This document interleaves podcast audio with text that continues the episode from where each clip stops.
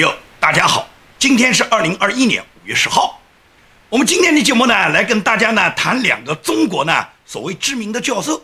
这两个教授最近在网上很火，一个呢是孔庆东，一个是号召大家武统的，极力鼓吹中国必须马上武统的，叫李毅。那么先说孔庆东，为什么要马上谈到孔庆东呢？因为孔庆东啊，就在今年这个五一长假，他在这个长假一次他朋友的聚餐上面。他发表了一段演讲的视频，这个视频目前在大陆、在海外华人圈里面呢流传非常广。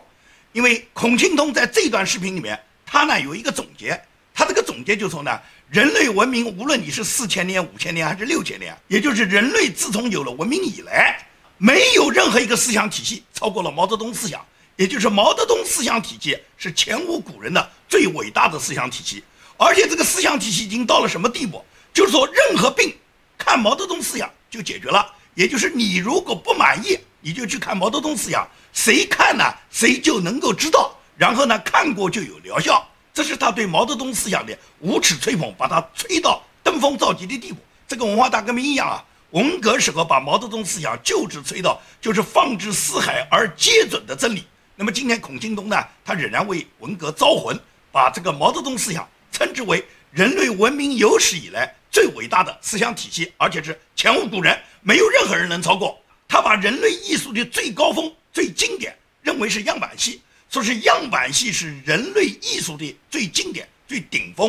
所有的样板戏看完了以后啊，你别的艺术就不要看了。他甚至举了很多例子，什么那些反对他的人啦，以及那些骂他是五毛的人啦，因为看了样板戏以后痛哭流涕啊。也就是说，感激孔庆东。给给他们指导了一个人类艺术上那么伟大的一个丰碑啊！很多人这时候都回过来顶礼膜拜孔庆东啊。我大概跟几位年轻朋友谈一谈啊。刚才我先来的时候已经有所接触、有所聊啊啊。我想呢哈，这个刚才这个张老师说的话我非常赞同。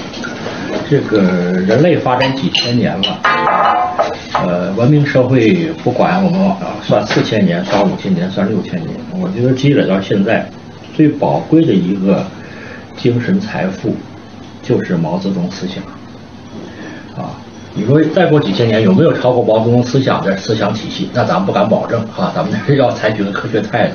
但是迄今为止没有，啊，迄今为止没有啊。就像我在我的这个文艺领域说的一句话，我说人类艺术的高峰就是样板戏，不可超越。说得好。啊，今年为了这个庆祝建党一百周年，样板戏都纷纷上演。我这些粉丝从北京跑到上海去看了，啊，大部分样板戏全上演了。今天这个演员啊，演不演不出来水平了。但是呢，由于样板戏好，照样感人。那个剧场里哭的稀里哗啦。没有，这演员有时候还演他失误，他这他演的有失误，观众都原谅，因为戏剧好啊。就是这叫戏保人。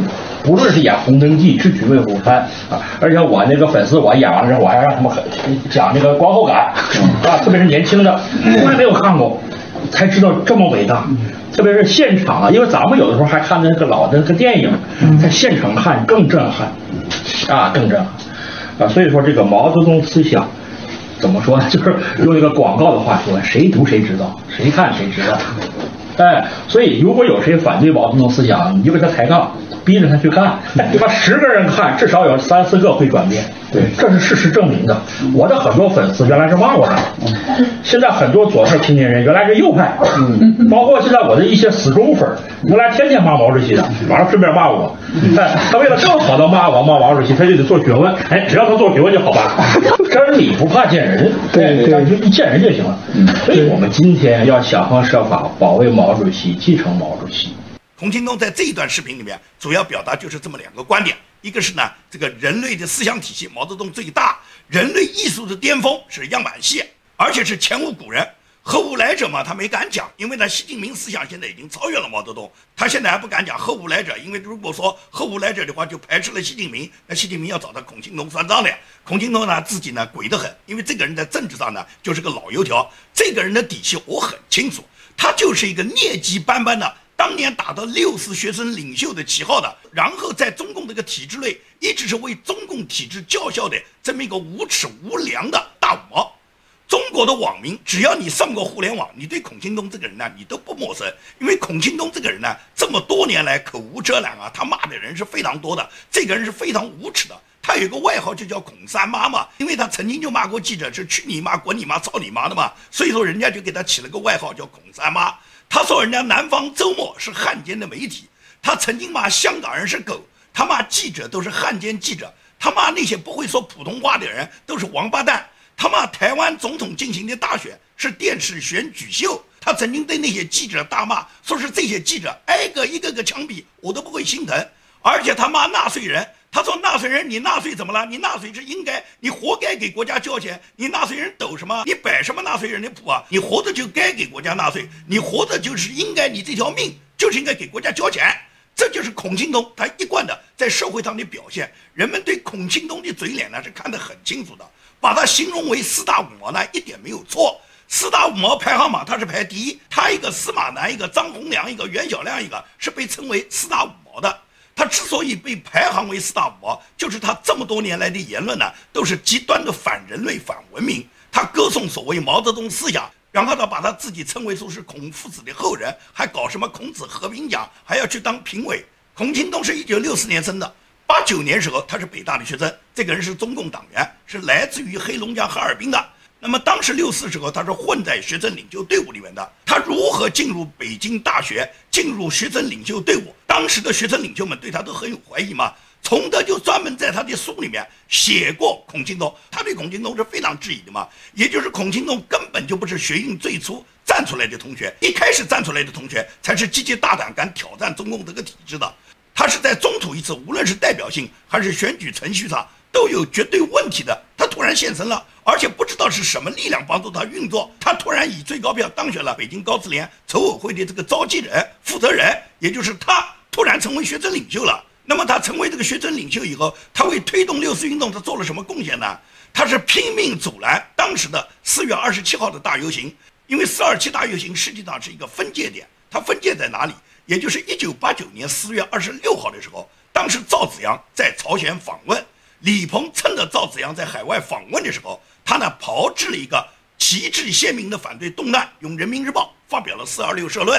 这个社论是李鹏一手操作的，然后由邓小平授意，最终呢就是趁着赵紫阳中共的最高领导人在海外访问的时候，在四月二十六号发布了《人民日报》的社论，定名为旗帜鲜明的反对动乱，也就是把整个学生运动给他定性。定性为你们是动乱，本来学生们已经回到学校，胡耀邦去世，举行了胡耀邦的追悼大会以后，大部分学生已经回到学校，只不过广场上还留有一部分学生，希望中央能够跟学生对话，希望中央能满足学生们提出的这种理性的要求，国家文明进步的要求，根治腐败的要求，能够得到更多民主自由的这种诉求。那么在这种情况下，你一下子把学生定性为动乱的话，那学生们就毛了。你凭什么把我们一个爱国学生运动定位是动乱呢？所以说，在“四二六”社论发布之后的第二天，四月二十七号是发起了全国性的“四二七”大游行，当然是以北京为主。那么，作为北京北高联最主要的召集人，孔庆东是极力阻挠和反对“四二七”大游行的。当然，他个人阻挠他是起不到作用，也就是北京依然发起了四二七的大游行。那么，我们都是当年的六四学生，我们都是见证人，都是参与人。所以，在这个运动中，我们每一个人都身先士卒，为六四运动，为争取中国的民主，我们都奉献了我们的青春，奉献了热血，有的人甚至献出了生命。而孔庆东呢，他打着六四学生领袖的旗号，也就是这个人，如果当年六四被国家当作正面学生运动来肯定，那孔庆东升官了。而六四最终被中共镇压，定为反革命暴乱。按道理，其他这个六四学生的领袖，这些所谓反革命暴乱的头子，类似于像我吴建民这样的人，我们不是坐牢，就是被中共通缉，就是被中共抓捕。还有很多不知名的学生领导人，都被中共关在牢房里面，甚至有很多死在牢房里面，也就是中共清算嘛。为什么孔庆东没有清算啊？孔庆东六四以后不但没有清算，而且继续在北大留校任教，最终。孔庆东现在担任了北京大学中文系的教授，而且这么几十年来，他活跃在中国的政治舞台上面，不断地歌颂毛泽东，歌颂中共的专制体制。他对一切自由、民主、进步的东西是一律排斥的。而他每一次出来的这些视频、出来的演讲，都是拼命地歌颂中国这个专制体制，歌颂毛泽东思想。现在把样板戏说成是世界艺术的最高峰。这样板戏能成为是艺术的最高峰吗？样板戏可以说对人类艺术是侮辱，它完全是侮辱了广大观众的智商，它完全是共产党领导的无产阶级文化大革命时候当时的文革产物，是政治性的演出，是政治性的样板戏，一种政治小丑的表演，怎么能称为是艺术的经典呢？这个样板戏其中里面有一个知名的叫白毛女。白毛女第一次在香港公演的时候，就有观众马上质疑啊，说这个杨白老你欠钱出门躲债，你这种是一种不诚信的行为啊！你逃避债务，你不就是没有担当吗？杨白老难道不知道过年人家债主会上门要钱吗？你欠的钱凭什么不付呢？然后让自己的一个幼女去面对，而且在旧时候的中国，一般来说勤苦劳作的，哪怕是农民，养个几个孩子都没问题。过去中国几千年来。大部分的家庭是比较贫苦的，哪个贫苦家庭是只养一个孩子啊？都生个十个八个，凭什么你杨白老说是一年辛苦到头，你连一个女儿都养不起呢？过年了就用一个红头绳来忽悠你女儿，还让你女儿喜出望外，你你明明就是一个好吃懒做的一个渣男嘛！所以说这种家庭没有丝毫责任感。躲避社会责任感、躲避家庭责任感的人，居然被共产党把他包装成苦大仇深要揭露地主的英雄了。这种编剧编出来的这个白毛女，她这个剧情就跟半夜鸡叫一样弱智，纯粹就是瞎编嘛。这是香港观众他们当时的一个感受。所以说这些样板戏我们在小的时候都看过，当时样板戏里面表现的这些英雄人物都是共产党，都是江青在文革时候他们政治需要来表演的这些所谓样板戏。但是现在死灰复燃了。中国现在到处都在演样板戏啊！孔庆东讲话说是建党一百周年就要大演样板戏。那么在孔庆东和所有的五毛以及这些毛主的推动下，现在全国呢有很多社区都在呢自发的表演样板戏。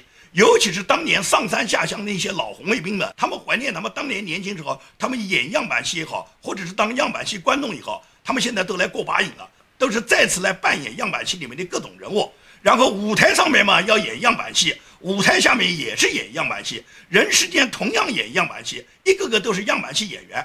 但是无论是孔庆东还是司马南，还是张洪亮还是袁小亮，这些所有这些五毛，可以讲你们都不断的给文革招魂，都希望文革再来一次。如果真的再来一次文革，你这些专家也好，教授也好，你这些鼓动文革的这些积极分子也好，最终红卫兵都会要你们的命。红卫兵是当年毛泽东率领的。这些人打砸抢烧是不看任何人情的，父母亲都可以出卖，夫妻都可以反目，老师都可以把他拉到刑场上去枪毙。这就是文革当年留下来的斑斑历史。今天要恢复文革，可以讲所有的这些专家教授就会成为红卫兵第一个打倒的对象。这孔庆东现在为文革招魂，实际上就是把孔庆东这一生啊，这个丑恶的一生啊，都现在人们面前。从他当年混入六四学生队伍里面，在学生队伍里面阻挠学生的运动，就可以看出这个人的思想品质是非常恶劣的。在六四之后，不但没有受到清算，还在北大任教，还帮助共产党去涂脂抹粉，又是吹喇叭，又是抬轿子。也就是这么几十年，他混得风生水起。毫无疑问来讲，他是当年共产党安置在学生队伍里面的叛徒。然后共产党利用他自己控制的学生，最终把他选为什么领导人？这个领导人实际上是来破坏学生运动的。像孔庆东这种人，总有一天要受到人民清算的。他现在去什么歌颂毛泽东思想体系，他就每天去读毛泽东书好了。毛泽东那个书里面全部是马列邪教的东西，他教会孔庆东的就是怎么去奸诈做人，怎么去拥护专制体制。问题是，孔庆东无论是文革来，共产党执政下再来一次文革，红兵要把你打倒。如果是共产党被推翻了，人民民主了，国家开始走入民主制度了，所有帮助共产党为虎作伥的，像孔庆东这一类的人，是一定会受到历史的清算、人民的清算的。人们都说相由心生，孔庆东这个眼睛啊，他在上大学时候就是邪，现在呢，由于他的邪恶，他的这个斜眼啊，就越来越邪了。他为什么邪到这个地步呢？你看他这个斜眼的形象，我觉得他这个斜眼的形象就完全代表了。他所宣传的主义，也就是他的形象，实际上就是毛泽东思想的形象，也是如今堕落的北大的形象。这个孔庆东不仅无耻邪恶，而且还很下流。他到国外去旅游，在人家女性的那个铜像雕塑面前，他用他那个肮脏的手去摸人家的乳房。这样的人是共产党员啊，他代表中共啊，代表毛泽东思想啊，他代表毛泽东思想真的没代表错。所以说，这么肮脏的人是北大的教授。北大像有孔庆东这样的教授，你觉得像他这样的教授能在北大带出什么好的学生来？北大曾经人才荟萃，风云辈出，可以讲，轮到孔庆东这样的人，北大完全就是被糟蹋了。所以说，北大今天的形象如此不堪，有孔庆东这种斜眼教授，你觉得北大他怎么去成为中国一流的大学呢？他只能是被污染、被肮脏了。好，我们再谈我们今天要讲的另外一个教授，就叫李毅。李毅这个人呢，我相信呢，所有研究中国大陆和台湾问题的人都不陌生。李毅呢，他呢一贯鼓吹武统，他曾经鼓吹武统呢，在海外，在中共呢是很有势的，在海外华人中间里面呢也有一定势头。包括国民党的高层都曾经邀请过李毅多次到台湾去讲学啊，所以说李毅他自己也不要个老脸，他真以为他在台湾有多大的市场，他没事就往人家台湾去跑，到台湾去鼓吹他的武统思想，结果前两年台湾把他当做来颠覆台湾的民主价值观，然后要对台湾进行武装统一的这种反动学者，人家直接把他驱逐出境了。曾经把他驱逐出境的时候，我还专门做过李毅的节目。那么李毅被台湾驱逐出境以后，他明知道他的这个武统的理论是所有人都不欢迎的，是所有人都鄙视的。但是呢，他在中国大陆他有他贩卖的地方，所以李毅呢最近又有一个视频呢在网络上很火，也就是有一个主持人采访他，问他这个跟台湾武统的话，对台湾人民有哪些影响？对大陆人民有哪些影响？对整个世界和平有哪些影响？这个李毅得到这个机会，他就开始在胡喷了。他说：“大炮一响，黄金万两啊！”他给这个女主持人的回答就说：“只要打仗对台湾有好处，对中国有好处，对世界和平有好处。”他的歪理邪说就说什么？他说：“因为要拉动内需嘛。”他说：“市场经济和计划经济严重的区别就是什么？就是说计划经济呢是什么都短缺，也就是一切我们都得按计划来嘛，我们不够嘛，我们数量不足嘛，所以说我们要凭票供应嘛，凭证供应嘛。我们因为都短缺，他说这是计划经济的特点。”而市场经济呢？市场经济是什么都过剩，也就是什么东西都多，什么东西都卖不掉，到哪都觉得东西太多卖不掉。他说：“那么怎么样让市场经济能够繁荣起来呢？就是拉动内需。而如何拉动内需呢？他说打仗是最好的拉动内需。他说大炮一响，黄金万两。一旦作战了，我们马上要对台作战了，那么在作战前要做大量的准备哇。”做大量的准备，就要准备大量的战略物资，这不就拉动内需了吗？也就是我们大量的采购、大量的销售、大量的囤积各种物资，这时候内需就拉动了。然后对台湾进攻的时候，在攻打的这个过程中，要大量的消耗啊，一旦消耗以后就要补充，补充不还是拉动内需吗？这样就是第二次拉动内需。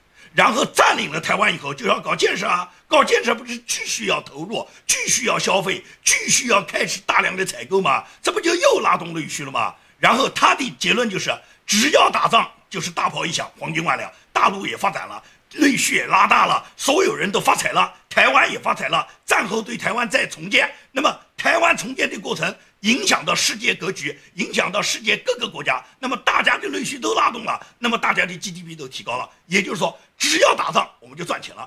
真的武力统一台湾，会对大陆的经济、股市、房价、民众的生活有什么样的影响？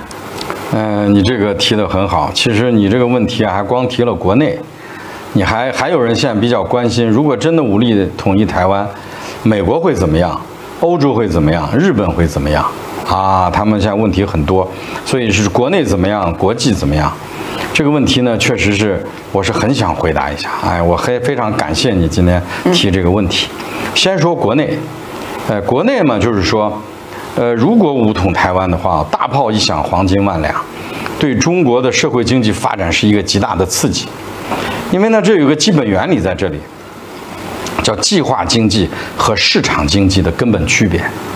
计划经济叫短缺经济学，什么都不够，粮食也不够，油也不够，呃，这个一切都要票证供应，因为是计划经济。嗯，市场经济是什么情况呢？一切都过剩，什么东西都卖不完，不知道投什么都不赚钱，不知道该怎么办。所以市场经济最大的问题是要增加内需，要要增加需求，要增加内需。所以打仗是对内内需最大的这这增长，所以在市场经济条件下，所有经济学教材都告诉你，叫做大炮一响，黄金万两，因为一打仗，这个内需就出来了呀。你打台湾以前，你要准备物资，这是强大的内需；打台湾的过程中要花费，这是强大的内需；打下台湾以后，打烂的地方还要重建台湾，这又是内需。所以只要打台湾，连续三五年，中国经济就会提高至少三到五个百分点。这就是他的理论。这个理论能成立吗？如果成立的话，中共如果这个就靠能拉动 GDP，中共还会至于在毛泽东统治时候打了那么多年的仗，然后穷得不堪吗？五十年代中共一建成不就在朝鲜战场上打了仗吗？拉动了中国哪一个内需啊？六十年代末毛泽东不又在印度跟人家印度又打了仗了吗？中印战争结束以后，中国拉动了什么内需啊？获得了什么 GDP 啊？到了七十年代末，邓小平来了以后，邓小平不又搞了什么对越自卫反击战吗？自卫反击战打了以后，拉动了什么内需啊？给中国经济带来什么 GDP 的增长啊？这都是李毅的歪理邪说。